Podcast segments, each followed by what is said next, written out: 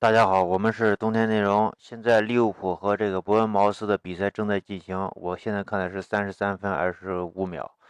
呃，利物浦前面一比零赢了，呃，现在正领先着伯恩茅斯。这场比赛现在已经结束了，战术上没有太大、太多的这个可以说，呃，就是战术上我们基本上已经清楚了。呃，主要是就是第一个我们要说的就是伯恩茅斯这场比赛用了一个四后卫的体系。这场比赛的四后卫的体系打了一个四四二，这个四四二充分借鉴了埃弗顿对呃利物浦的那场比赛，呃，重点就是防守利物浦的右路进攻。这场比赛其实右路进攻真正大家看到的并不多，而且基本上基本上被呃大多数防住了。但是这个进球就是从这个利物浦的右路打进去的，呃，当然虽然打进去了，但是这个右路进攻的话和以往这个。呃，利物浦的右路进攻是不太一样，稍微有一点点区别。呃，首先我们看为什么说伯恩茅斯这场比赛这个防守是和利物浦和埃弗顿是一样的？呃，我认为他们的执行力和埃弗顿之相比是有一些差距，而且我觉得这里面很大的一部分原因可能是这个主教练对于球队控制力的一个呃展现，或者说是呃主教练对于球队这种。防守的坚决程度，呃，要求的不够。你在埃弗顿的话，这个席尔瓦对这个整个埃弗顿的这个防守体系的打造和这个控制力是非常非常强的，让你谁哪个时刻到什么地方，你必须到。哎，从那个理查利森和这个这个冰岛大狙对于这个呃他这个呃两个后腰，例如这个法比尼奥和这个嗯维纳杜姆的这个限制，就能看出来埃弗顿要比伯恩茅斯要就是这种控制力。这个教练的控制力要强很多，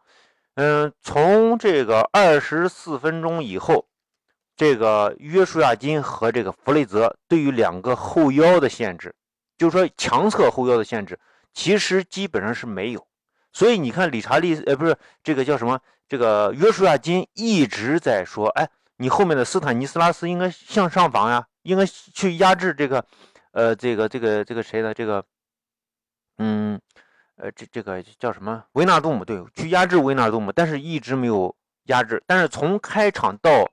到就是进球前，是一直持续的压制。只要维纳杜姆一拿球的话，他立马就会去压制，使得维纳杜姆只能是一个背身的这个状态。呃，再一个就是我们能看到，如果利物浦在右路打不开局面的时候，他会转到左路，左路操作一波，其实。就是呃这个呃胡乱踢一下，哎，能能反能快速进攻，快速进攻一个。如果拿不下来，就直接再倒到右路来打进攻，而从左路再回到右路打打到就是运转到把球运转到右路去进攻的时候，这时候大家最主要最主要看的是这个伯恩茅斯的六号，他是一个拼命的向左路奔跑的一个状态，这时候就去。防守这个右路，因为球肯定是比人要跑得快，而且维纳尔杜姆的这个位置基本上是不变，即使维纳尔杜姆不在这个马蒂普也有一定的出球能力。这就是我们在中场有一段时间有一个球，马蒂普在，呃，就是维纳杜姆被盯防死的情况下，马蒂普直接带球通过了这个中场。哎，这个是，所以这场比赛这个利物浦还是试图从右路这种直传，这个内部的回回撤的这个费费尔米诺。去，呃，这个进攻。再一个就是分明的位置在哪呢？位置是和这个，他是跟这个，呃，这个这个这个萨拉赫相比，萨拉赫一直是顶在前面。进了球以后，萨拉赫的位置才会变化。哎，这个变化很有可能是以后，就说，呃，这个利物浦以后的一个打法。但是现当前就是核心的这个打法，还是萨拉赫就直接是个点。单点单单箭头放在最前面，他这准时刻准备打身后的。菲尔米诺呢，回撤很多，但是总体来说，他是在强侧。就说如果是左路进攻的时候，他在相当于左边这个前腰；如果是右路进攻呢，是右边这个前腰。但是这里面就是菲尔米诺回撤的这个位置，有可能和和沙沙奇里的这个位置是有一定呼应的。两个人可能是呃在某一个区域呃有一些配合或者。呃，其他的什么侧影？再一个就是这个米尔纳的这个位置，米尔纳的位置，如果说是强侧拿球，例如现在维纳尔多姆拿球，那米尔纳的位置就是迅速前插，呃，去去这个牵制一个他的左边后卫，牵制左边后卫后，使使这个菲尔米诺回撤过程中他的空间更大。大家可以看到，这个四四分四十二秒的时候是第一次的右路直传，菲尔米诺回撤接球，然后维纳尔杜姆，呃，这个，呃，通过维纳维纳杜姆这个直传，直传给这个菲尔米诺，但这个球的传球质量不足，为什么？就是菲尔呃那个维纳杜姆给的这个球啊，他球速非常快，维纳尔杜姆呃这个。这个维纳杜姆给的球速特别快，然后菲尔米诺在右肋部接球的时候，球停得过远，然后被对手防守限制。还有一个就是十分零二秒，斯坦尼斯拉斯对这个沙奇里，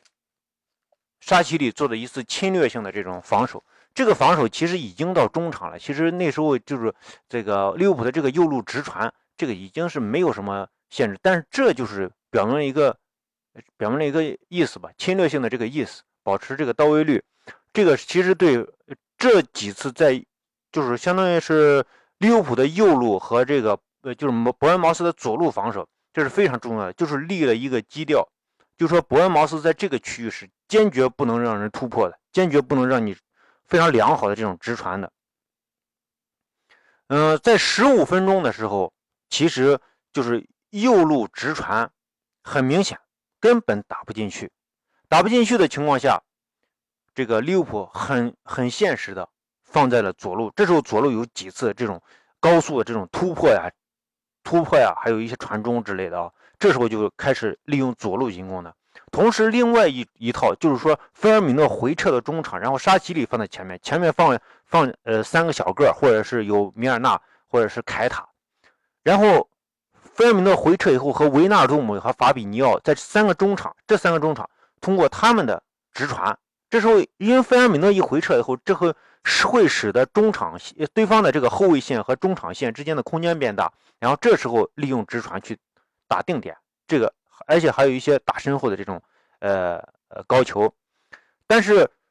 这一顿操作结束以后。到二十分钟左右的时候，这个进球我我我没看是哪一哪个分哪一分钟呃进球的，嗯，但是就是说左路进攻，包括这种直传，就是菲尔米诺回回撤以后的直传都打不开局面，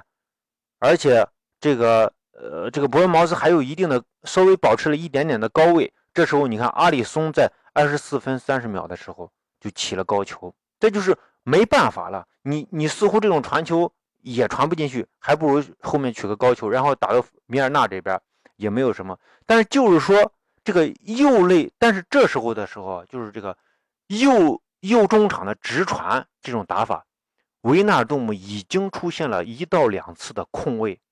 包括这个萨拉赫有几次回撤，维纳杜姆已经出现了空位，而且和维纳杜姆之间还有配合。这时候其实就是非常危险，因为大家可以从刚开场这个，呃，这个斯坦尼斯拉斯对于沙奇里的防守，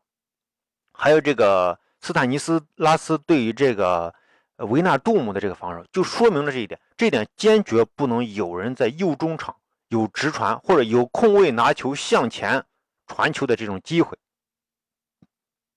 这是坚决不能出现的。但这时候维纳杜姆有好几次其实是空位。回撤的这个菲尔米诺和这个萨拉赫都可以在这边接一次球，然后策应给维纳杜姆，或者维纳布杜姆拿球以后策应给萨拉赫，这这就很危险。但是后来这个进球是怎么来的？进球来的就是维纳杜姆被限制了，然后这个马蒂普突然上来来了一脚传球，哎，这个传球传到这个前腰的这个回撤的这个菲尔米诺，菲尔米诺传给，呃，菲尔米诺就拿球以后，这时候你看菲尔米诺在。呃，这个防守队员呢，是他这个就是另外一个这个勒勒勒什么勒勒什么马那个哥们儿防守不贴近弗尔米诺，导致的弗尔米诺这个呃打门，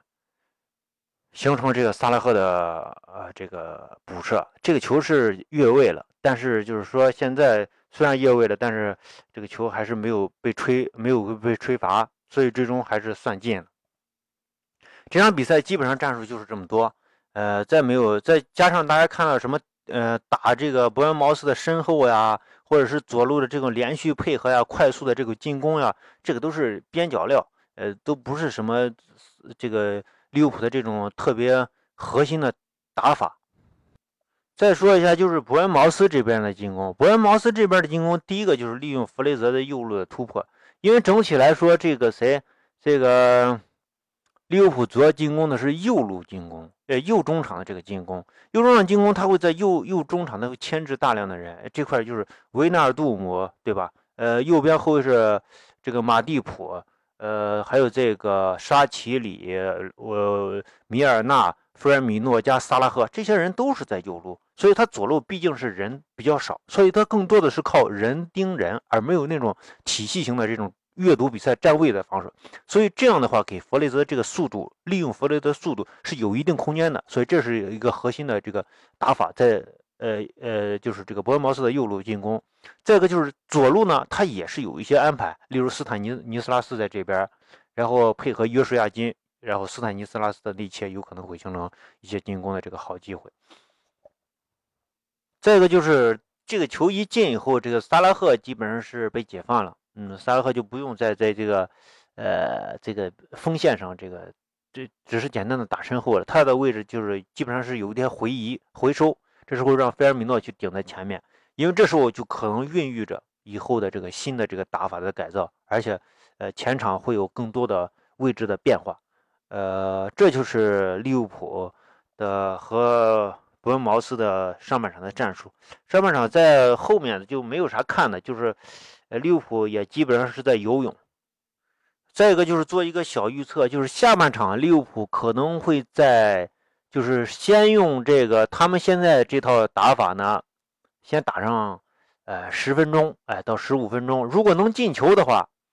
呃，那么最好。能进球的话，利物浦将演练新的战术。这时候大家会看到一波利物浦一被压制的这个状态，因为这时候利物浦打新的战术肯定会有一些失误。这时候这个伯恩茅斯有可能有机会。